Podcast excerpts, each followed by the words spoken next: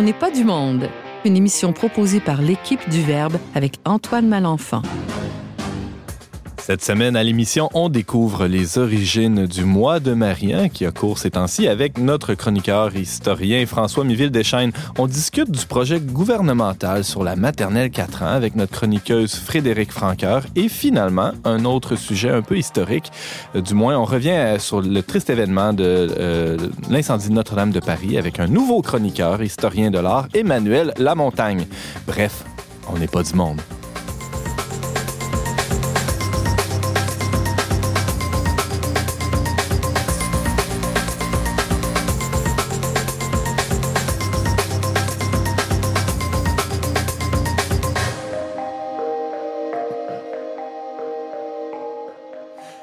Bonjour à tous, bienvenue à votre magazine culturel catholique. Ici Antoine Malenfant, votre animateur. Je suis aussi rédacteur en chef du magazine Le Verbe. Et euh, je dois vous, euh, vous avouer, chers auditeurs, qu'il y a euh, aujourd'hui dans le studio toute une énergie. Je ne sais pas si c'est le printemps, si c'est les, les, petits bourgeons, les petits oiseaux, mais... Euh, c'est le mois de mai. Ah, il y a peut-être de ça aussi. En tout cas, il y a une énergie folle euh, autour de la table et euh, je, je m'empresse tout de suite de vous présenter qui est à l'émission aujourd'hui. D'abord, James Langlois, fidèle compagnon. Fidèle compagnon qui transmet ses salutations chaleureuses à Margarita, qui nous écoute avec beaucoup de, de, de joie et, de régularité. Je pense que c'est une, auditrice fidèle. Euh, j'en profite pour euh, inviter les auditeurs à nous écrire un petit mot, à nous, à nous appeler, à, nous dire à, quel point ils nous aiment ou euh, peut-être des suggestions que, que, vous pouvez avoir. Eh bien, vous pouvez faire tout ça en nous contactant via Facebook. On est à, à l'adresse magazine Le Verbe, tiens, sur Facebook et aussi par courriel info le et on a aussi euh, ben, trois invités aujourd'hui à l'émission. Commençons par euh, Monsieur François Miville-Deschamps, j'allais dire euh, par la beauté de, notre chroniqueur le plus régulier. Salut François. Bonjour. de quoi tu nous parles aujourd'hui? Ouais? Ben, je vous parle du mois de Marie. Alors, continuons un petit peu dans la veine des derniers mois, ou en parlant de, certains, de, certaines dévotions populaires ou traditions. On a parlé de Saint-Nicolas, Saint-Joseph, la Chandeleur. Voilà. Alors, on poursuit dans, cette veine-là. Très bien. On reçoit aussi Frédéric Franqueur. Bonjour. Allô, allô. Euh, de quoi tu nous parles aujourd'hui? Ben, je parle du projet de notre nouveau premier ministre de la maternelle à 4 ans. OK. Oui. Et tu as, un avis là-dessus, je pense. Ben, en fait, d'emblée, j'étais plutôt contre. Euh, il y a tellement d'informations sur le sujet que maintenant, je suis un peu mitigée. Alors, tu vas nous présenter les avantages et les inconvénients, peut-être? Oui, disons ça. Quelque chose comme ça. Bon, super. On a très hâte de t'entendre. Et on reçoit un nouveau chroniqueur à On n'est pas du monde, Monsieur Emmanuel Lamontagne. Salut. Bonjour, Antoine. Euh, tu, euh, tu es historien de l'art. Oui, exactement. Tu te spécialises dans l'architecture? art et, en fait, iconographie et architecture. Ben, c'est super, ça. Euh, et euh, tu nous présentes quoi aujourd'hui? Euh, aujourd'hui, je vais revenir sur l'incendie qu'il y a eu à Notre-Dame de Paris, puis les problèmes pour que ça va encourir pour la restauration par rapport après dans une perspective d'architecture et d'histoire de l'art. Ah ben c'est des gros enjeux hein, parce que c'est sûr qu'on va en entendre parler quand même pas mal dans les, prochains mois, même les prochaines années. Ça, ça, va dépendre à quelle vitesse ils vont. Très hâte de t'entendre là-dessus, Emmanuel, et bienvenue dans l'équipe. Merci.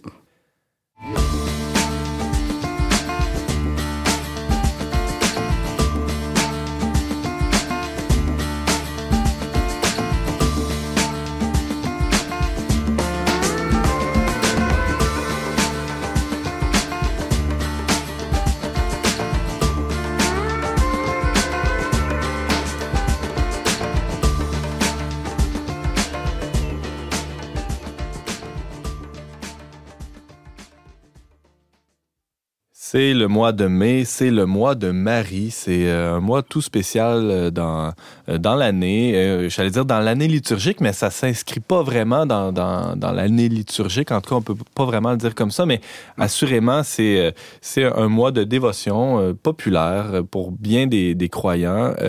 un moment spécial pour, pour se confier à, à la Vierge Marie. Pour euh, discuter de l'origine de cette tradition-là, on a avec nous François Miville-Deschaines. Bonjour. Bonjour. Alors, euh, ça serait peut-être important euh, de, commencer par le début, c'est-à-dire pourquoi le mois de Marie, François Miville-Deschaines, c'est le mois de mai et pas un autre? C'est difficile parmi toutes les dévotions populaires, c'est celle où j'ai, c'est le plus, j'ai eu le plus de difficultés, j'ai éprouvé le plus de problèmes à trouver, euh, à faire un historique complet et détaillé. Alors, je pense que c'est, c'est une grande vague, c'est quelque chose qui nous a toujours habité, mais qui s'est euh, mis en place euh, peu à peu. Alors, pourquoi le mois de mai? Euh, D'abord, il y a une coutume romaine. Hein, on, on, y revient souvent aux coutumes romaines euh, qui ont donné naissance à des coutumes euh, catholiques ou chrétiennes. Il y avait une coutume romaine qui était d'honorer les ancêtres décédés dans leur tombeau, donc dans les nécropoles, au mois de mai.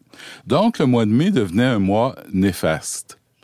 Et de, donc, ben donc, c'est le donc, c'est moi qui le mets. Là, ça semble que ça a fait que ce n'était pas un mois qui était favorable au mariage. Ah. Et là, par la suite, on aurait. Alors, je mets tous les conditionnels qu'il faut là, parce que, comme je vous dis, j'ai pas une séquence logique qui s'enchaîne euh, parfaitement. Euh, dédier ça à Marie parce que c'était pas un mois qui était favorable au mariage. Alors, Marie, c'est la virginité. C'est ce qui n'est pas le cas du mariage, c'est là qu'on la perd, justement. Mm -hmm. euh, bon, alors c'est ça. De l'autre côté, ben, il y a toujours ce cycle naturel, euh, mais surtout en Europe, c'est les fleurs.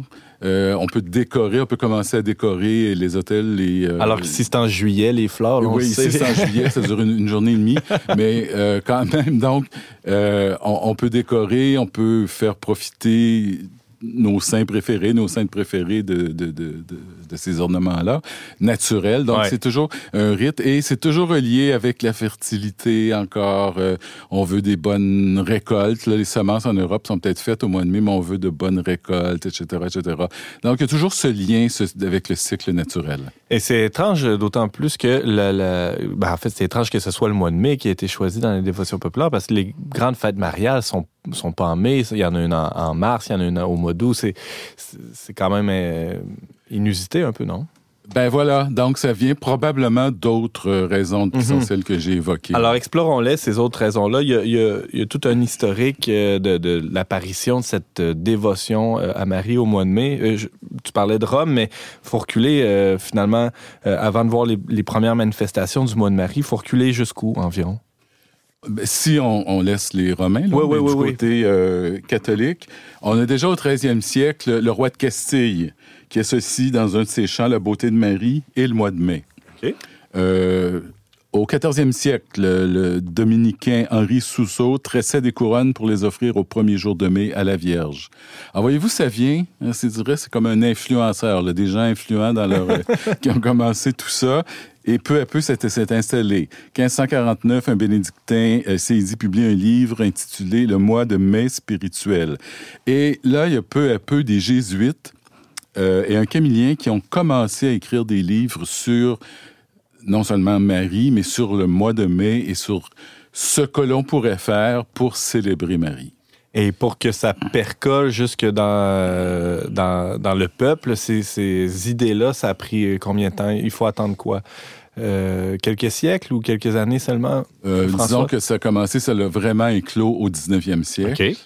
Euh, et ça, je vous mentionnais le 13e siècle avec euh, différentes euh, dates. Disons que c'est plus au 18e, donc le siècle avant. C'est une montée. Là, uh -huh.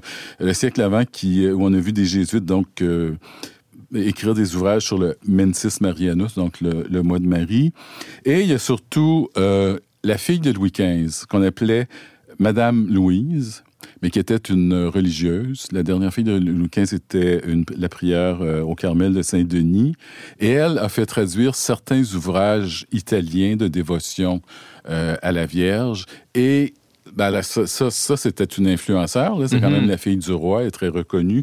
Et elle, ça a contribué à la propagation de ce. Si elle l'a fait traduire, c'était pas juste pour. C'est ça. Si elle l'a fait traduire, c'était pas juste pour ses, ses consorts au Carmel, mais c'était pour le, le ça, diffuser largement. Le diffuser, le, mm -hmm. tout à fait. Euh, alors, peu à peu, l'usage prend un caractère général après son approbation officielle par puis le septième. Et euh, ça a été enrichi au début du 19e siècle par des indulgences qu'on pouvait gagner. Ah oui? Ça, oui. Alors, euh, des, des peux... pratiques dévotionnelles entraînaient ou euh, donnaient accès à certaines indulgences. Indulgences, exactement. OK. Et là, on a fait un peu un, un survol euh, ben, historique assez rapide, mais au niveau planétaire, là, presque. si on regarde au Québec cette dévotion-là à Marie, spécialement durant le mois de mai, ça, ressemble à quoi l'éclosion de ça? C'est assez euh, traditionnel. On suggère aux gens euh, de faire des hôtels de faire des petits hôtels domestiques à la Vierge Marie euh, et de, le, de, l'orner, de prier. Alors, on pouvait suivre dans ces livres-là, là, dont j'ai mentionné tantôt et qui mhm. ont été repris, euh, surtout l'un en particulier. Qui, euh, il y avait des exercices qu'on suggérait. Donc, réciter le, chapelet, le rosaire. Euh, bon, a d'autres types de prières que l'on donnait euh, en exemple. Alors, c'est ce qu'on pouvait faire. Et quand on pouvait, étant au Québec justement orné de fleurs, on l'ornait ou sinon peut-être de fleurs en, papier, je ne sais trop, mais faire ou de lampions, mais faire un hôtel à un petit hôtel à la maison, à la Vierge Marie, c'est ça. Ok. Avec aussi à l'église des pratiques, on se retrouvait le soir pour prier ensemble, toujours euh, autour du chapelet et des, du rosaire et euh, des, prières à la Vierge. Euh, à l'école, on sortait. Moi, je m'en souviens en deuxième année on sortait, on sortait toujours de l'école en rang deux par deux, puis là, on disait bonjour, au revoir et bonjour, mademoiselle. Et au mois de mai, on pouvait pas tout de suite sortir, fallait rester dehors, mais devant la porte euh, de l'école, et on chantait la chanson euh, C'est le mois de Marie, c'est le mois le plus beau. Euh, bon, alors tous les jours du mois de mai. Oui. Est-ce que tous les jours ou tous les vendredis, je m'en souviens pas, ça fait trop longtemps. Mais assez régulièrement. Oui, c'est ça. C'est intéressant. Est-ce qu'il y avait des pèlerinages qui s'organisaient aussi ou qui s'organisent encore aujourd'hui? Je n'ai pas trouvé trace de pèlerinage organisé pour ou à l'occasion du mois de Marie. J'ai plutôt l'occasion, mais comme je te dis, c'est quelque chose, j'ai eu de la difficulté à mettre le doigt sur exactement le, phénomène, mais euh, ouais, c'est plutôt domestique. OK. Euh, James Langlois. Sans parler de pèlerinage, il y aurait sûrement des processions? Des Non? Pas, euh, pas de présence de procession? non, j'ai pas vraiment... ouais. Alors, ce qu'on constate euh, finalement, François Miville-Deschênes, c'est qu'il y, a presque un champ d'études ben qui, mériterait d'être euh, ben ouvert là, sur cette ben, question-là. Ben, les dévotions mariales, c'est très, euh, c'est très large, comme mhm. je disais. Ça a toujours existé. Euh, voyez, quand je parlais de Saint-Joseph il y a quelques semaines, je disais qu'à un certain moment dans l'histoire de l'art, dans l'iconographie, on a commencé à représenter la Sainte Famille. Parce qu'on était sorti de l'iconographie christocentrique, centrée sur le Christ uniquement. Mhm. Et là, on a mis les, personnes qui étaient autour de lui, dont Saint-Joseph. Et ça me semble être un petit peu la même chose euh, avec Marie. Et d'ailleurs, il y a eu il y a, un enjeu sérieux là, lié au fait que le mois de Marie tombe dans le mois, dans, dans, le temps pascal. Alors, il y a, il y a eu une question qui s'est posée à l'Église, euh, euh, au pape notamment, qui, qui devait presque trancher, ou c'est-à-dire hiérarchiser l'importance de l'une et l'autre des, des, fêtes ou des, des temps forts de l'Église. Ben c'est exactement c'est ce qui s'est passé. C'est là, là, on voit la différence et parfois le, le la confrontation ou je sais pas le chevauchement de mm. dévotion populaire avec euh, les les les, euh, les, institutions, les rites institutionnalisés par l'Église. Donc oui, parce que immanquablement, le mois de Marie, en pas en tout, là, mais en partie, plus ou moins grande, euh, chevauche le temps pascal, donc jusqu'à la Pentecôte. et là, les, gens, les prêtres, et ça a été discuté à Vatican II, se sont demandé, mais qu'est-ce qu'il faut faire? Qu'est-ce qu'on privilégie? Alors, la position de l'Église, du Vatican, l'Église officielle, c'est on privilégie le temps pascal.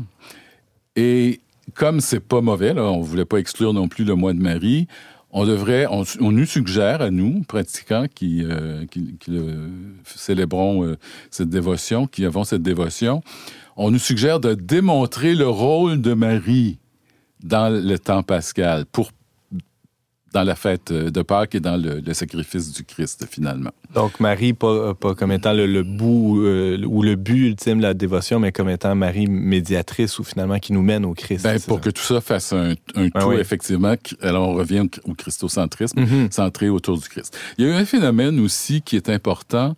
Euh, tout ça a pris euh, de l'expansion, ce culte-là a pris dans, au 19e siècle, c'est pas un culte, excusez-moi, une dévotion, au 19e siècle, en même temps que beaucoup d'autres dévotion. Alors là, il y a un phénomène. Le 19e siècle, je l'ai beaucoup étudié d'un point de vue des communications, mhm. euh, pour, mes cours de professeur en communication et mes recherches. Et c'est après la Révolution industrielle. Pour nous qui sommes descendants des Français, c'est après la Révolution française. Et, mais tout un, temps de révolution, le, le 19e siècle a été un temps de changement incroyable. Et il s'est bâti il, est né de façon spontanée, mais poussée aussi par des, des influenceurs, des dévotions populaires comme ça, comme si après, surtout en France, là, après qu'on ait comme littéralement coupé la tête à la, religion et au culte et qu'on ait euh, déchristianisé l'État, il y a eu comme une réaction. Et là, on a vu apparaître euh, des, des, euh, des, faits, des personnages qui ont basé leur action sur les prodiges. Je, pense par exemple au Saint-Curé d'Ars, Saint-Jean-Vianney, qui lui-même ne jurait que par Sainte Philomène.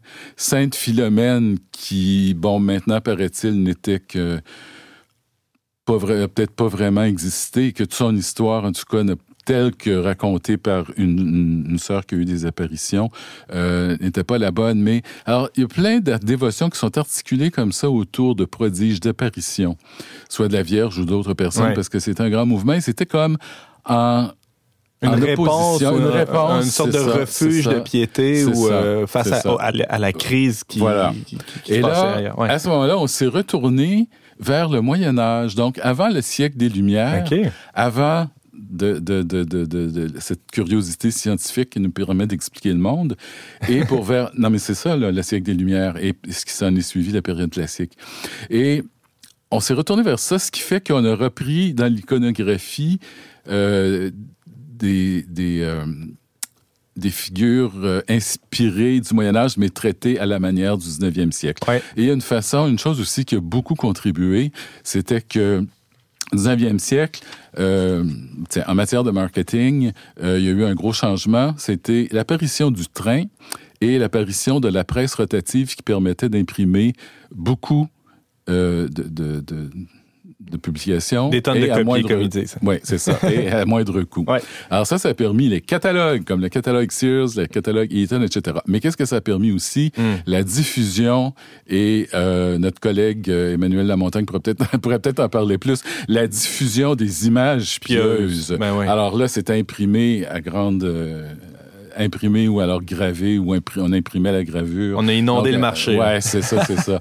Donc c'était une façon. Puis aussi le, la mécanisation euh, des sculptures. Ouais. Là, tout à coup, euh, la sculpture n'était pas simplement gossée dans le bois. Là. Alors, tout le monde pouvait avoir une sculpture de la Vierge ben, c'était pas mal moins cher, à la maison. Pas mal moins ben cher, donc ça a favorisé tout ça.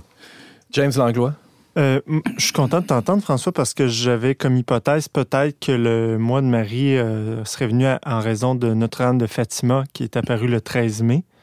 Donc, j'ai parlé de ça la semaine passée. Au, au début du, 20e siècle, 1916-17. C'est ça, mais je pense qu'on voit que ça remonte un peu avant ça. Mais je pense que ton hypothèse, effectivement, de la, la, fécondité du mois de mai est liée un peu à la maternité. D'ailleurs, aujourd'hui, on a la fête des mères au mois de mai. Ben voilà, voilà, exactement. Et j'ai fait des recherches.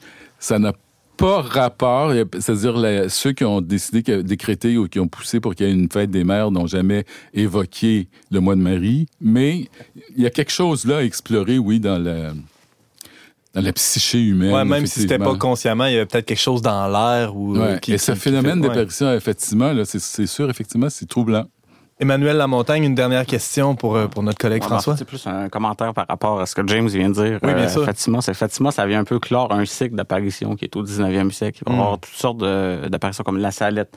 Euh, il va y avoir les apparitions à Notre-Dame de Lourdes. Il y a aussi la reconnaissance du dogme, l'Immaculée Conception en 1854. Donc le 19e siècle, c'est vraiment un siècle qui est très marial.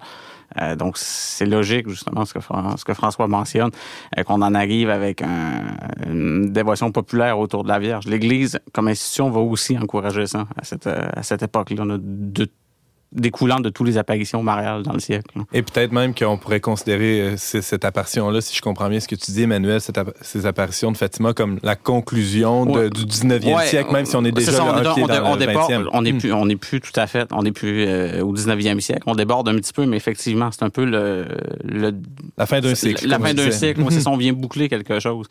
Euh, faut, faut, pas penser en termes de, de, de, siècle. Euh, mathématiques, oui. mathématiques ou, ou numériquement. des fois, ça déborde un peu d'une période à l'autre. Socialement, je pense que ça a joué pour les, les, rites religieux aussi, la pratique religieuse. Euh, le temps moderne a fini après la Première Guerre mondiale. Exactement. Mm. François Miville-Deschênes, on en apprenait beaucoup sur, euh, en tout cas un peu plus certainement, Ben, le, sur le mois de Marie, euh, sur le mois de mai euh, qu'on est en train de vivre justement ces temps-ci. Merci beaucoup d'avoir été avec nous. Ça me fait plaisir.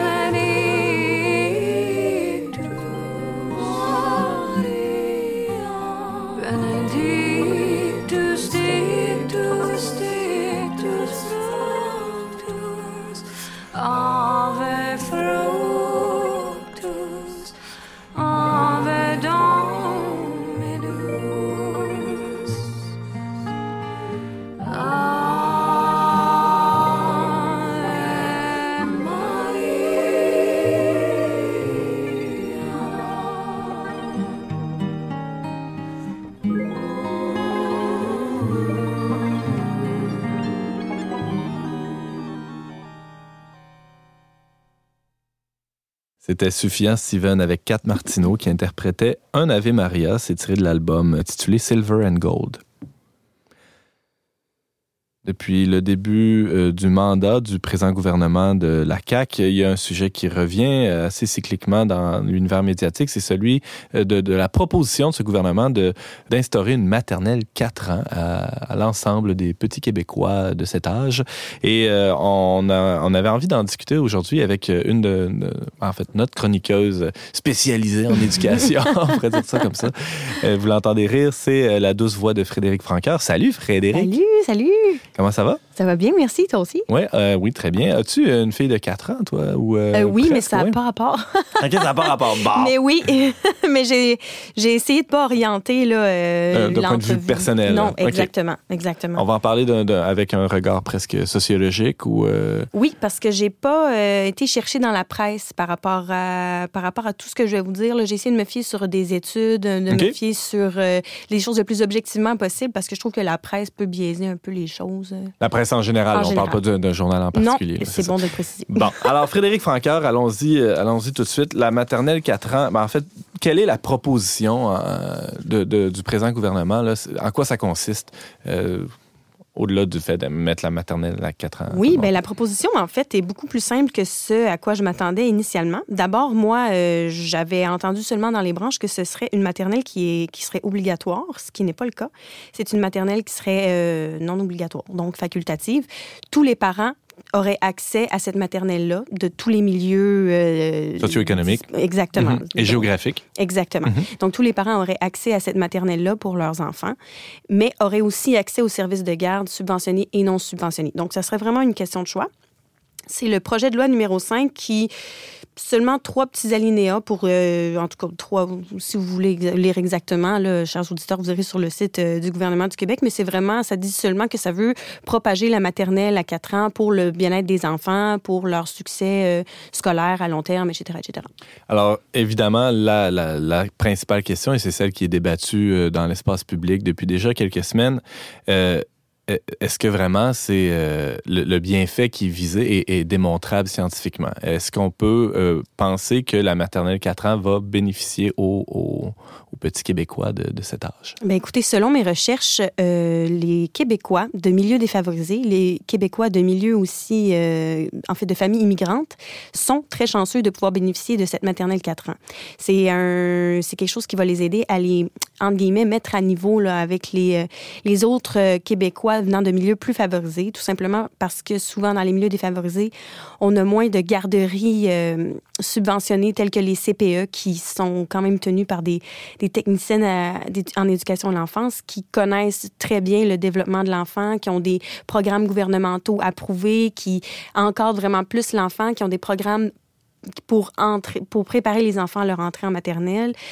En gros, je pense qu'on comprend tous que d'avoir un, un CPE ou une garderie non subventionnée qui est vraiment... euh, je vais seulement parler de CPE parce que là, je ne sais pas comment qualifier les garderies non subventionnées dont je veux parler, mais je pense qu'on comprend tous que d'être dans un milieu favorisé, c'est mieux pour le pour, pour l'enfant qui, qui va rentrer à l'école. J'imagine que ça part d'un constat aussi que les enfants euh, n'arrivent euh, certainement pas tous à- en maternelle au même niveau. Euh, c'est exactement, en fait, c'est exactement ce que, ce que je voulais dire en mêlant dans mes mots de garderie subventionnée ou non Mhm. subventionnée. Mais c'est ça le but, c'est que tous les enfants arrivent à l'école avec approximativement le même bagage.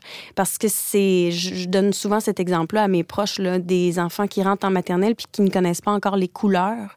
C'est déjà arrivé. Puis c'est, c'est assez euh, handicapant pour ces enfants-là, puis pour les autres aussi. Là, soyons un peu, tirons par le haut. Là. Quand toi, ben, tu sais écrire ton nom, puis l'ami à côté, il sait pas différencier le bleu puis le violet, ben, c'est, c'est- c'est sûr que ça fait une dynamique de classe euh, qu'il faut ajuster. là. mhm. James Langlois? Mais est-ce que ça, ça veut dire qu'il va y avoir deux ans de maternelle? En fait, euh, sais pas clair ce que j'ai trouvé. J'ai l'impression que ça va être un cycle préscolaire de ce que j'ai réussi à trouver, là, vraiment, un cycle préscolaire de maternelle 4 ans et 5 ans qui va essayer de miser sur le fait qu'un enseignant peut rester deux ans avec le même groupe. C'est ce que j'ai cru comprendre. C'est ce qui m'énerve de ce projet de loi-là, d'ailleurs, c'est les nombreux flous. Peut-être que j'ai cherché aux mauvaises places, pourtant j'ai été sur le site du gouvernement, mais c'est les nombreux flous par rapport à savoir qui va occuper les places euh, d'enseignants ici. Sur le site du gouvernement, ils parlent d'enseignants. Ils disent aussi que les techniciennes en éducation pourraient être des personnes qui sont... Mise à contribution. d'une Ouais, manière ou d'une qui pourraient avoir une bonne formation pour faire ça, qui seraient bonnes pour faire ça, mais pour faire quoi? C'est pas clair sur le... Dans le sens, est-ce que ça peut être des... édu- Est-ce qu'ils vont être des éducatrices en service de garde après? Est-ce qu'ils vont bel et bien enseigner aux enfants? C'est vraiment flou, là, de ce côté-là. Alors, faut, c'est ça, il faut se questionner sur le, le côté. Est-ce que c'est réaliste même? Parce que dans un contexte de, de- de pénurie d'enseignants dans bien des secteurs, dans bien des, des régions aussi, euh, c'est une vraie question euh, qu'il va falloir se poser tôt ou tard. En fait, plus tôt que tard. Oui, François. Miville-Deschênes, tu as une question pour Frédéric? Oui, ben, je sais pas si tu vas me dire ça fait partie du flou, là, parce que je me disais, l'enfant qui entre à la maternelle à au temps où on rentre habitué à la maternelle, il rentrait comme dans la deuxième année de ce cycle-là. Donc là, c'est lui qui risque d'être défavorisé par rapport à l'autre enfant qui, lui, a eu des apprentissages. Parce que veut, veut pas, une maternelle, c'est pour des apprentissages, c'est pas pour passer le temps, là. C'est vraiment une bonne question. J'avais pas pensé à ça, mais c'est effectivement quelque chose qui ouais. pourrait, euh, qui pourrait se produire. Oui, parce qu'on peut considérer, c'est ça, que c'est pas nécessairement parce que l'enfant vient d'une zone euh, jugée défavorisée ou au statut socio-économique plus euh, moins élevé que euh, ces enfants-là vont nécessairement fréquenter la ma- maternelle 4 ans alors que c'est le public cible entre guillemets si, si euh, on peut pas forcer personne à aller à l'école euh, au, au Québec là, même si l'école est obligatoire c'est-à-dire que même spécialement la maternelle les, les parents pourraient décider de faire l'école à la maison etc Exactement. donc, il y, a- il y a des enjeux euh, sérieux qui sont soulevés par ça. Euh, Frédéric Francaire, tu nous parles du projet de loi, en fait, est du projet de loi numéro 5, Oui. là, qui veut intégrer la, la maternelle 4 ans un, peu, un peu partout au Québec par, par l'actuel gouvernement. Euh, c'est quoi les, autres avantages, inconvénients que tu as, pu trouver là, par rapport à, cette idée-là, ce programme? Ben D'abord, pour clore juste un petit peu ce qu'on disait par rapport à, à la maternelle 4 ans en milieu défavorisé, elle est déjà implantée depuis 2013. Moi, c'est ce qui m'irrite un petit peu du projet présentement, c'est que dans les milieux défavorisés, il y a déjà une maternelle 4 ans qui est, qui est mise en place pour, les, pour les gens qui en ont besoin. Donc ça, ça m'irrite un petit peu. Un bémol que je peux mettre à, cette irritation que j'ai lu, c'est euh, provenant même de, de la CAQ, peut-être même le Parti libéral en avait parlé, mais mettez un bémol là-dessus, c'est que euh, les difficultés langagières n'ont pas de classe sociale. Les difficultés à l'école n'ont pas de classe sociale. Donc, c'est un gros argument pour le projet, avec lequel je suis entièrement d'accord, que, euh, admettons, faire de la dysphasie, qui est un problème, entre autres, avec euh, la- l'absorption des règles grammaticales, qui- ça te suit pas mal toute ta vie, là, Mhm. le français étant une compétence transversale. Ben ça, ça peut se retrouver chez tous les enfants, puis ça peut finir par passer entre les mailles un peu... euh, entre les mailles du filet si tu viens d'un milieu favorisé, si tu réussis somme toute assez bien à l'école. Donc, le, le, la CAQ a comme but de déceler ces difficultés-là très, Plus très tôt. tôt. Exactement. OK. Ce qui m'amène à un autre bémol, que euh, l'analyse réglementaire du projet de loi euh, tend à dire que ça, ça risque d'augmenter, en fait, euh, le taux d'emploi disponible sur le marché parce qu'il y a des des responsables, des... Attendez, je vais retrouver exactement le terme, là, par exemple les orthopédagogues, Ouais. tout ça qui vont être de plus en plus engagés dans les écoles pour aider à déceler ces difficultés-là. Mon, mon, mon bémol, encore une fois, est est-ce que, ce sera, est-ce que ce sera réellement le cas? Parce qu'on a déjà de la difficulté à embaucher ce genre de professionnels dans les écoles en ce moment. Est-ce que vraiment ce sera le cas? Est-ce que vraiment les maternelles 4 ans vont bénéficier d'aides supplémentaires pour les, les tout petits? J'émets un doute ici. J'espère sérieusement que c'est dans le projet. Parce qu'il y a des écoles, en fait, euh, qui, ont, qui ont autour de 20 d'élèves avec des difficultés d'apprentissage, qui ont ces spécialistes-là, ces orthopédagogues, etc., euh, sont déjà bien débordés. Si je comprends bien ce que tu dis, Frédéric Francaire, alors Oui. c'est sûr que c'est une belle idée qui peut paraître euh, très intéressante de déceler plus tôt ces problèmes-là et que peut-être qu'à long terme, même, on en viendrait à, à, régler certains problèmes, mais euh, dans, le contexte actu- actuel, ça, semble difficilement réalisable, c'est ça? Mais ça me semble difficilement réalisable du fait que c'est un projet de loi qui passe très, très vite. Le même projet de loi similaire est passé en Ontario il y a quelques années. Ils sont très contents de ça d'ailleurs, mais ça a été quelque chose qui a été échelonné sur cinq ans. Mhm. Nous, ça fait pas cinq ans que, que M. Legault est en poste, en- est au pouvoir. Donc, je trouve que c'est assez rapide parce que c'est prévu pour la rentrée 2020-2021 que toutes les régions du Québec aient accès à de la maternelle 4 ans. Il y a même des, des jeunes qui peuvent déjà s'inscrire à partir de 2019. François Miville de Chêne. Frédéric, si je comprends bien, un, ça serait pour compenser peut-être dans certains milieux un certain manque de culture générale des parents pour favoriser donc les enfants de ces milieux-là et faire de la détection de problèmes d'apprentissage. Oui. Euh, Est-ce que, d'après tes recherches, on a pensé, on est allé voir à l'autre bout du cursus est-ce que ça vise aussi à éviter le décrochage et augmenter le taux de diplomation? Oui, mais à ce sujet-là, c'est là où moi, ou encore une fois, j'ai un bémol et une irritation, c'est que les recherches sont vraiment très, très très, très mitigées par rapport à ça. Est-ce que c'est bénéfique, la préscolarité, pour contrer le décrochage? Il- Certaines recherches disent que oui, certaines disent que non. Puis là, ça dépend encore une fois du caractère de l'enfant, de son développement. Ça dépend aussi de l'éducateur qu'il va avoir en place parce que ça dépend. Chaque éducateur a, comme on appelle, euh, comme j'ai appris dans mon, dans mon parcours scolaire, un curriculum caché. On a tous des choses en tant qu'enseignant qu'on doit enseigner, qui sont disponibles sur le ministère de l'Éducation, que tout parent peut consulter. Mais en tant qu'humain, nous, on a tous quelque chose qu'on véhicule sans même le savoir, des valeurs qu'on véhicule. Donc, tout ça, ça dépend de chaque enseignant. Comme je lisais aussi dans mes recherches, un enseignant peut, lui, sans même le vouloir, peut-être inconsciemment, enseigner plus des connaissances déclaratives, des habiletés cognitives à ces, euh, ces petits euh, de 4 ans. Un autre peut plus enseigner des habiletés sociales, affectives. C'est, ça va être très différent d'un milieu à un autre. Donc, pour répondre à ta question, François, ça, les recherches se contredisent énormément et on ne sait pas exactement si ça peut être bénéfique ou non. Pour les jeunes en milieu défavorisé, ça, c'est presque unanime, oui, c'est bénéfique. Mais pour les jeunes qui ont accès à des services de garde de qualité, qui viennent de milieux stimulants, puis pas seulement, ça peut être défavorisé aussi, là, des milieux qui stimulent leur intelligence, ben c'est pas, euh, c'est pas prouvé que c'est efficace ou inefficace. James Langlois. D'autant plus que, le, on va dire, le régime maternel est très différent des autres Oui. cycles. Oui, exactement. Qu'est-ce que tu entends par là, James? Ben, C'est-à-dire que souvent, quand on tombe dans, dans- dans le premier cycle du primaire ou tout ça, ben, déjà là, on est dans une autre pédagogie. Les classes fonctionnent avec un, un programme euh, plus précis, mais en maternelle, on s'entend, c'est beaucoup par le jeu, beaucoup par les Oui. interactions. Alors, tu peux très bien euh, être, un enfant peut très bien être à l'aise en maternelle, puis arriver euh, dans une pédagogie de premier cycle, deuxième cycle, puis ne pas se sentir à l'aise du tout. Alors, pour l'élément du décrochage, Oui, c'est ça exactement. C'est quelque chose qui se fait tellement aussi sur un grand nombre d'années C'est que ça. Mais est-ce qu'il y a un programme cadre en, en maternelle, au niveau de la maternelle, comme pour le reste euh, du cursus, là, au primaire, postsecondaire? Vous voulez dire au niveau des apprentissages à, à l'enfant? Oui. avec des objectifs et Oui. tout et tout. Ouais, là. Oui, oui, oui. oui, oui, oui. Ouais, D'ailleurs, sont évalués. Hein. Ok.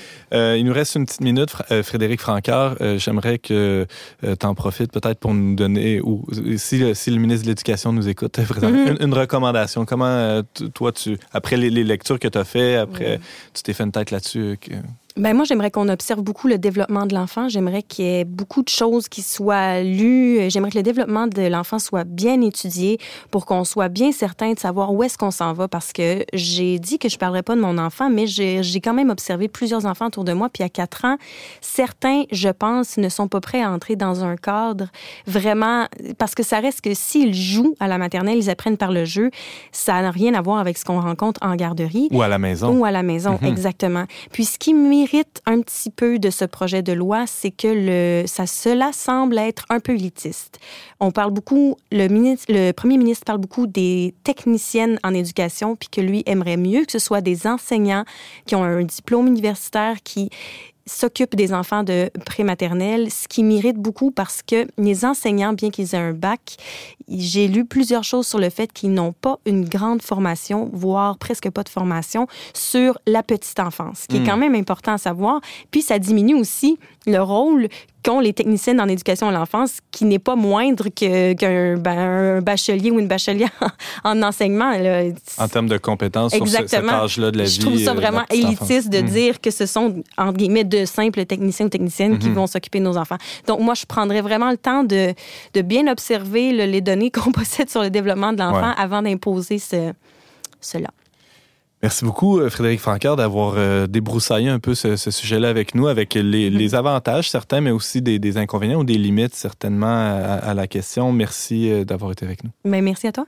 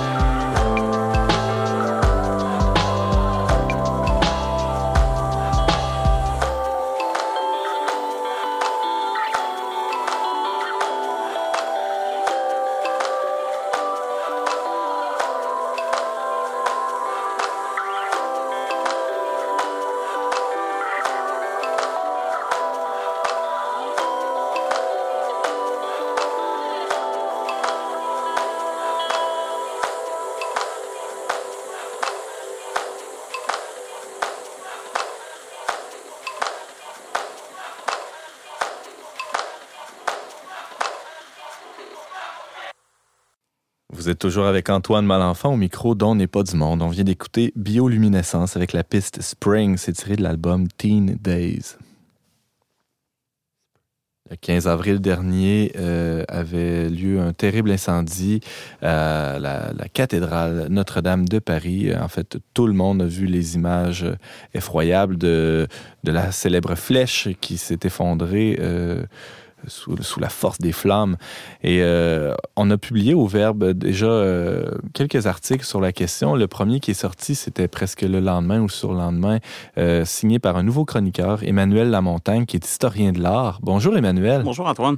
Alors euh, oui, d'a- d'abord merci hein, d'avoir pondu cet article-là presque presque pendant la nuit ou je ne sais trop. Hein, ça, a- ça a été ça- tout ça, ça s'est passé très vite, une réaction euh, très rapide mais très très sérieuse, très profonde dans dans laquelle j'invite les lecteurs d'a- d'ailleurs à, à, à la lire là, sur le dans laquelle réflexion tu tu soulevais en tout cas des, des questions très pertinentes. On va y revenir aujourd'hui dans la chronique d'ailleurs, Euh, mais, mais le but premier de la chronique d'aujourd'hui, c'est un peu faire euh, l'historique de cette célèbre cathédrale, Emmanuel. Oui, ben en fait, c'est de faire un retour un peu pour voir en- pourquoi Notre-Dame de, de Paris c'est si important, pourquoi cette- ça a eu cet effet euh, si massif dans l'actualité d'un peu d'abord d'une stupeur générale. Personne ne s'attendait à ce que ça arrive. Puis après ça, une immense tristesse.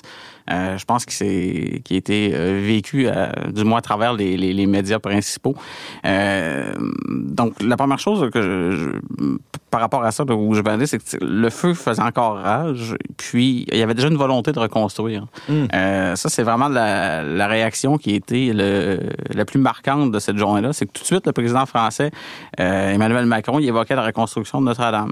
C'est une espèce de façon d'avoir une lueur d'espoir par rapport à la tragédie qui est encore en cours, parce qu'il a déjà Les pierres fumaient encore. C'était, c'est ça, c'était même pas éteint qu'il Ouais. il, il l'évoquait, euh, il l'évoquait déjà. Euh, donc justement, c'est, c'est cette volonté politique-là de reconstruire immédiate est louable, euh, surtout dans un monde justement où l'État a plutôt, du moins en Occident, tendance à se tenir assez loin euh, du, euh, du fait religieux. Quoi. Bon, en France, il faut nuancer, l'État est quand même propriétaire des, des- des églises depuis 1905. C'est, Ouais. leur bâtiment à eux euh, et non au diocèse qui a brûlé, là, si on veut, en termes de propriété. Mais tout ça pour dire que le pouvoir politique a quand même bien saisi que Notre-Dame, ça transcende une symbolique qui est uniquement catholique euh, Mm. ou chrétienne. Euh, donc, il n'y a, aucun doute là, que ça va, être, euh, ça va être reconstruit. Ceci dit, cette volonté d'empressement-là euh, soulève plusieurs questions. Euh, la première, justement, étant à savoir euh, pourquoi vouloir reconstruire si vite, pourquoi vouloir reconstruire? M. Monsieur Macron, par la suite, dans les jours suivants, là, précisait sa, sa pensée, euh, disant qu'il voulait reconstruire en cinq ans. Euh, ça me semble un peu court. Je veux dire, euh, mais- Surtout si on, on- on se souvient que la, la- la cathédrale a pris plusieurs décennies, voire plus d'un siècle à. Ouais, ben en fait, c'est pratiquement 180 ans. Aïe, aïe, aïe. Euh, la- donc, la, première pierre a été posée en 1163. C'est- la fin du, du 13e siècle là, que Ouais. ça a vraiment été, été terminé. Donc, c'est ça, il y a plusieurs arguments. C'est sûr que, bon, là, vous allez me traiter de cynique, mais de pragmatique. C'est vrai que Non, je jamais, C'est vrai que je suis quelqu'un qui, est- qui est très pragmatique. Le premier argument est économique, évidemment. Euh, la part de la, la République, c'est Notre-Dame de Paris, c'est 30 000 visiteurs par jour, 13 millions, 13 à 14 millions par année. Euh, c'est un des monuments les plus visités au monde. Euh, donc, ça attire euh, une tonne de touristes et de pèlerins euh, à chaque jour. Ça, puis, veut, pas, ça participe à l'offre touristique de Paris. Ben donc, ouais. on enlève un monument euh, d'une logique économique. On va essayer de, on va reconstruire ça au- le plus Pour rapidement. réparer ça au plus vite. ouais. C'est ça, exactement. Je pense pas que ce soit le corps de, de, de l'argumentaire, mais cette logique-là est quand même présente d'un point de vue strictement politique. Euh, l'argument qui est le plus lourd, c'est l'argument historique. Évidemment, donc Notre-Dame de Paris, comme je le disais, ça a été commencé en 1163, donc c'est après de 850 Euh, donc il n'y a aucun doute que c'est un lieu qui est hautement historique, euh, étant également un lieu qui a, vu naître euh, en partie le développement de l'architecture gothique avec euh, la basilique Saint-Denis qui est pas très loin euh, de là. Euh, donc, je vais faire un espèce de petit historique, si vous voulez, Oui. de- des principaux événements liant Notre-Dame depuis le début de sa construction. Donc, en 1214, euh, le roi Philippe Auguste, roi de l'époque, fait célébrer un Te Deum, donc une messe d'action de grâce, pour célébrer sa victoire sur le roi d'Angleterre. Vous allez me dire en quoi c'est important ce moment-là, c'est qu'en fait, c'est le premier moment qui va lier Notre-Dame de Paris à, l'histoire de France en termes d'État. Même si à ce on parle du royaume de France, on peut parler de la France au sens républicain moderne euh, de la chose, mais c'est quand même euh, ce qui va faire, euh, ce qui va faire, si on veut, le début de ce que le- les Français vont appeler au 19e siècle le roman national liant l'histoire de Notre-Dame de Paris à la France. Donc, il fait de Notre-Dame de Paris un symbole du pouvoir capétien, qui est la dynastie auquel appartient le roi Philippe Auguste. Il faut dire aussi qu'à cette époque-là, Notre-Dame de Paris, c'est le plus grand édifice chrétien du monde occidental. Euh, donc, ça va prendre des cathédrales de Reims et de Chartres qui vont être construites un petit peu plus tardivement euh, pour en arriver à euh, des bâtiments religieux plus, euh, plus imposants euh, que Notre-Dame de Paris. Euh, justement, en 1302, euh, il y a les premiers États généraux de France qui vont se tenir à Notre-Dame de Paris. Euh, essentiellement, Ça prenait une grande salle. Essentiellement, c'est parce que c'est grand, exactement. Donc, il n'y avait pas de bâtiment qui était assez grand pour tenir les États généraux. Donc, Philippe Lebel va réquisitionner Notre-Dame de Paris pour, Pourquoi y, pas? pour y tenir les, les, les États généraux. Euh, donc, je vais faire un saut de quatre siècles. Donc, On, te pardonne, Emmanuel. pour en arriver à la... Je peux pas. J'ai juste 15 minutes. hein. Donc, Il en reste moins que ça, je te ça, garantis. C'est ça. On va y aller. On va y aller avec les, les événements les, les plus importants. Ouais. Euh, donc, en 1793, euh, suite à la Révolution, euh, suite à la Révolution française de 1789, il y a un processus de, déchristianisation euh, en France.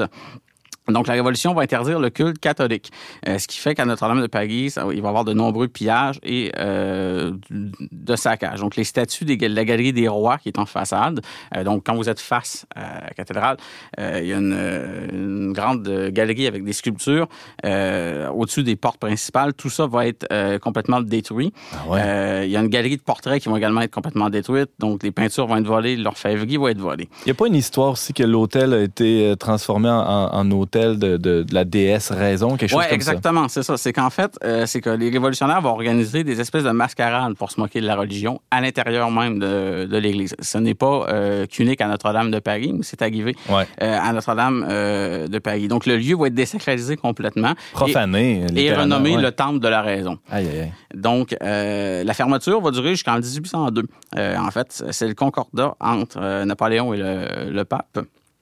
Euh, puis le 17e, donc qui va, euh, qui va faire en sorte qu'on va reconnaître la religion catholique comme celle de la majorité euh, et, va, et on va réautoriser le culte. OK.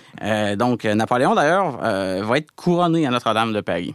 J'imagine encore une fois parce que ça prenait une grande salle ou. Comme euh, empereur. Euh, oui, puis surtout parce qu'il voulait pas se faire couronner à, euh, couronner à, à Reims, qui est l'endroit où euh, la plupart des rois de France depuis Clovis, Clovis étant le premier roi euh, euh, converti au catholicisme, Oui, oui, oui. le premier païen, là, le roi qui est, étant né païen et se convertit. qui, qui- Euh, c'est qui ça, donc- correspond à la naissance de la France, là, pratiquement. ben, ouais, pour- ben, du, du pour moins les au royaume, chrétiens, au royaume chrétien Ouais, de c'est France. Exactement. François, euh, Fr- euh, excuse-moi, je t'interromps, Emmanuel Lamontagne, François question. Oui, Ça François. peut être très symbolique parce que, en fait, Napoléon se proclamait roi des Français et non Empereur. plus roi euh, des Français. Oui, mais en tout Empereur cas, des ce que- Français. empereur, mais oui, empereur. Mais ce que je veux dire, c'était Français, non pas de la France. Oui, Alors exactement. c'est ça, hein. Donc il a marqué probablement cette distinction-là en n'allant pas à Reims, parce que là, il serait devenu roi de France comme tous les autres. Exactement. là. Il se serait inscrit dans une continuité. Napoléon, ouais. Euh, Napoléon euh, ayant euh, été du côté des révolutionnaires pendant la Révolution Ouais, voilà. et, et le, le directoire.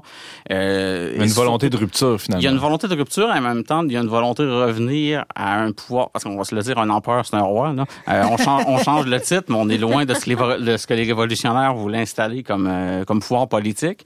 Euh, on en revient un petit peu. Donc, il y a une certaine continuité, mais en marquant une différence par rapport Hmm. à la branche de Louis, de, de- de- des, des Bourbons, justement, qui était, qui était en place. Euh, par exemple. Donc, ce qu'il faut garder en tête, justement, c'est que Notre-Dame de Paris, ben, c'est avant tout. Avec ce choix-là, on en fait un lieu important de la capitale euh, politique euh, de l'Empire français. Euh, et bien évidemment, ça reste pendant tout ce temps-là la cathédrale de Paris, donc le siège de, De l'évêque de de Paris. son, de son évêque. c'est Ben ça. oui. Euh, pour finir un peu euh, avec Napoléon, c'est ça, tout son tout un décor temporaire va être fait là, pour, pour son sac. Donc, on va installer des draperies, des estrades, ainsi de suite. Ce qui va y- Par contre, les- ce qui avait été pillé et détruit par les révolutionnaires une vingtaine d'années plus tôt, ça sera toujours pas reconstruit à cette époque-là. Donc, il va falloir... Donc, il y a encore des statues amochées ou détruites Oh oui, c'est- sur la façade. Oui, exactement, c'est ça. Donc, le, le décor n'a jamais été reconstruit au complet. Euh, ce qui va faire vraiment changer la donne, en fait, c'est un roman. C'est celui de Victor Hugo, qui est paru en 1831. Euh, ça va donner un regain d'intérêt pour le lieu, euh, grâce à cette parution euh, littéraire-là. Donc, il va y avoir une ferveur populaire qui va euh, entourer la parution de ce roman-là, qui va être grandement diffusé. Euh, ce qui fait qu'on va lancer une première campagne de restauration, justement, pour redonner du lustre à la vieille cathédrale, qui est un petit peu amochée des velléités des révolutionnaires qui sont passés là il y a une quarantaine d'années à l'époque. Euh, petit aparté, là, euh, en- encore aujourd'hui, suite à l'incendie, euh, le, le, le, le- le Daily Telegraph, un journal anglais, disait que le, roman Notre-Dame de Paris, dans les jours qui ont suivi, euh, trois jours après l'incendie, c'était le best-seller en France sur. Amazon et il était complètement indisponible sur Amazon US et UK en version anglaise. Donc, ne doutez point de, l'influence de Victor Hugo par rapport, par rapport à ça. Donc, Encore à ce jour. ouais. James Langlois. Je ne sais pas si Luc Plamondon a eu un succès aussi avec son album. C'est une autre histoire. Ah, Ça, j'ai j'ai pas lu ça. J'ai pas lu ça. Le Daily Telegraph non, ne le parlait Daily pas de Telegraph Luc n'en a pas Plamondon. parlé. Bon. Exactement. Euh, donc, en- c'est en 1843, il y a le premier vraiment un grand chantier qui va être mis en, en, en branle Ouais. euh, par euh, Eugène Viollet-le-Duc. Et puis, euh, c'est ce qui c'est ce qui va donner l'image que nous, on a connue, en fait, de Notre-Dame. Parce Mm. que la, la fameuse flèche qu'on a, on a tous vu tomber, elle n'était pas là au Moyen-Âge. Euh, quand ça a été construit, c'est c'est un ajout de Certes, fait euh, d'après euh, des- recherches archéologiques euh, par rapport au Moyen-Âge, mais qui est pas, euh, c'était pas la, la vision réelle, si vous voulez, de la, la cathédrale. Ce qui m'amène, euh, pour conclure justement, aux, aux problématiques de restauration qui vont venir. Parce que c'est beau de dire, il faut reconstruire, mais on reconstruit quoi, en fait? Parce qu'un un édifice, c'est une espèce de créature vivante qui évolue avec le temps. C'est jamais fixe complètement dans sa méthode. Même à l'intérieur, on le voit bien, l'hôtel, euh, le maître a- en bon, il y a- quelque non, chose non, de l'hôtel, ouais, l'hôtel a une statue de Louis XVI en prière. là. Je veux dire, ça n'a rien à voir avec le Moyen Âge non plus. là. Euh, donc, qu'est-ce qu'on, il n'a pas été détruit, là, ceci dit. là. Ouais. Pour l'hôtel, la, la- la question se posera pas. Euh, par contre, la question se pose pour le, la flèche. Ben ouais. Euh, qu'est-ce qu'on fait? Est-ce qu'on refait ce qu'on voyait avec euh, Viollet-le-Duc Est-ce qu'on y va avec un- quelque chose qui va être des plans plus médiévaux? Dans ce qui est pas Plus futuriste, moderne. Ouais, exactement, c'est ça. Tout est possible. tout, tout- tout- exactement, tout est possible. Puis au niveau de, ce qui est non visible aussi par les gens, parce que les colombages étaient complètement en bois. Mais la question qui va se poser pour les restaurateurs, c'est est-ce qu'on n'est pas mieux de faire ça en acier? En fait, avec un toit. euh, un toit qui, à l'extérieur, va être, peut être en plomb, euh, comme, comme, comme il était, mais supporté par une structure en acier. Donc, on allège énormément le poids. Euh, on a une meilleure tenue. euh, c'est mieux contre l'incendie. On peut installer un système de gicleur, euh, par exemple. Donc, toutes ces questions-là vont se poser. Donc, on a un très, très, très grand chantier, d'autant que Viollet-le-Duc, euh, par les historiens d'art, est très contesté, ce qu'il a fait, justement. Parce que Ah ouais? le, le, le- c'est ça, c'est pas... Le duc a l'avantage d'avoir harmonisé le style à Notre-Dame, donc de donner un style cohérent à l'ensemble de la chose. Mais il y a énormément d'ajouts. Euh, on pense aux fameuses gargouilles ou les chimères. C'était pas là non plus au Moyen Âge. C'est des ajouts de Viollet-le-Duc. Et pourtant, s'il y a une image que nous, on connaît de Notre-Dame de Paris aujourd'hui, c'est bien ces choses-là qui n'y étaient pas. Absolument. Euh, Frédéric Francard, oui. Petite question simple. On se demande comment sera reconstruite euh, cette cathédrale, mais qui décidera? De tous ces détails? En fait, c'est le- les gens qui sont responsables au ministère de la Culture et du Patrimoine en France. La, la décision, euh, la décision va venir ultimement de eux. Euh, donc, c'est c'est sûr qu'il va y avoir des consultations auprès d'architectes, auprès d'historiens d'art. Euh, mais la décision finale va appartenir au pouvoir politique, comme elle a toujours appartenu au pouvoir politique, d'ailleurs, depuis, le, depuis le, le début de, de Notre-Dame, en fait. Passionnant. Emmanuel Lamontagne, tu revenais sur, euh, évidemment sur l'incendie, mais surtout sur les enjeux que, que soulève euh, l'éventuelle reconstruction euh, ou réparation de la toiture. Euh, reconstruction, oui, hein, on n'est plus de Ouais, de on la peut pas vraiment parler de restauration Non, comme il y a ça. plus rien. là. donc, on on, plutôt en, recon- en, en mode de reconstruction, du moins pour la toiture. C'est sûr, il y a de la restauration. pour le... La voûte, ça va être une restauration. Oui, exactement, parce Mhm. que la, la voûte s'est effondrée partiellement au- au-dessus du transept, mais Ouais. pas, euh, heureusement d'ailleurs, pas, euh, pas au complet. Merci beaucoup, Emmanuel Lamontagne, d'avoir été avec nous.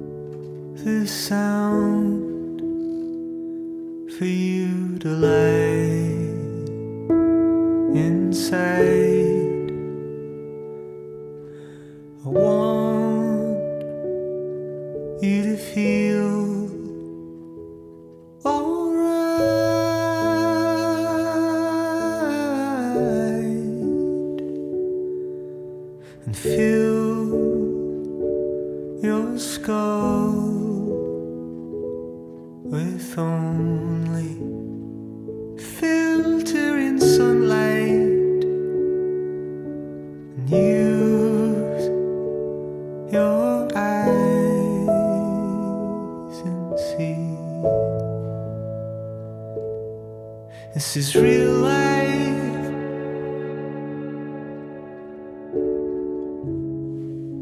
the sound of the machines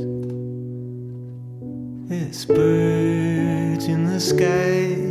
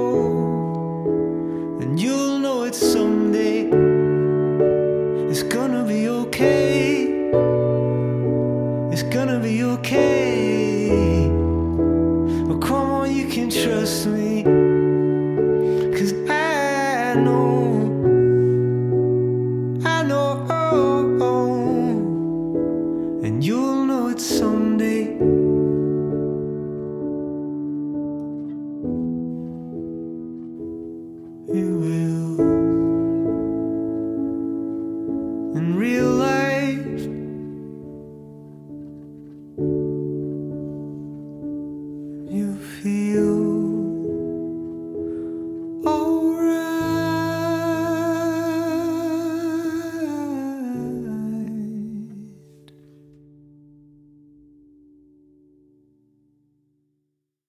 êtes toujours avec Antoine Malenfant au micro d'On n'est pas du monde. On vient d'entendre Tim Baker avec sa pièce The Sound of the Machines. C'est tiré de son tout récent album Forever Overhead. On parlait cette semaine des origines du mois de Marie avec notre chroniqueur et historien François Miville-Deschaines. On discutait aussi du projet de maternelle 4 ans avec notre chroniqueuse éducation Frédéric Franqueur. Et euh, ben, on en apprenait pas mal hein, sur la reconstruction de Notre-Dame de Paris avec un autre chroniqueur historien, pourquoi pas Emmanuel Lamontagne. Merci beaucoup d'avoir été des nôtres. On vous attend la semaine prochaine, même heure, même antenne, pour un autre magazine dont n'est pas du monde. Aux choix musicaux, James Langlois. À la réalisation technique, Yannick Caron. À l'animation, Antoine Malenfant. Cette émission a été enregistrée dans les studios de Radio Galilée. On remercie le Fonds Roland Leclerc pour son soutien financier.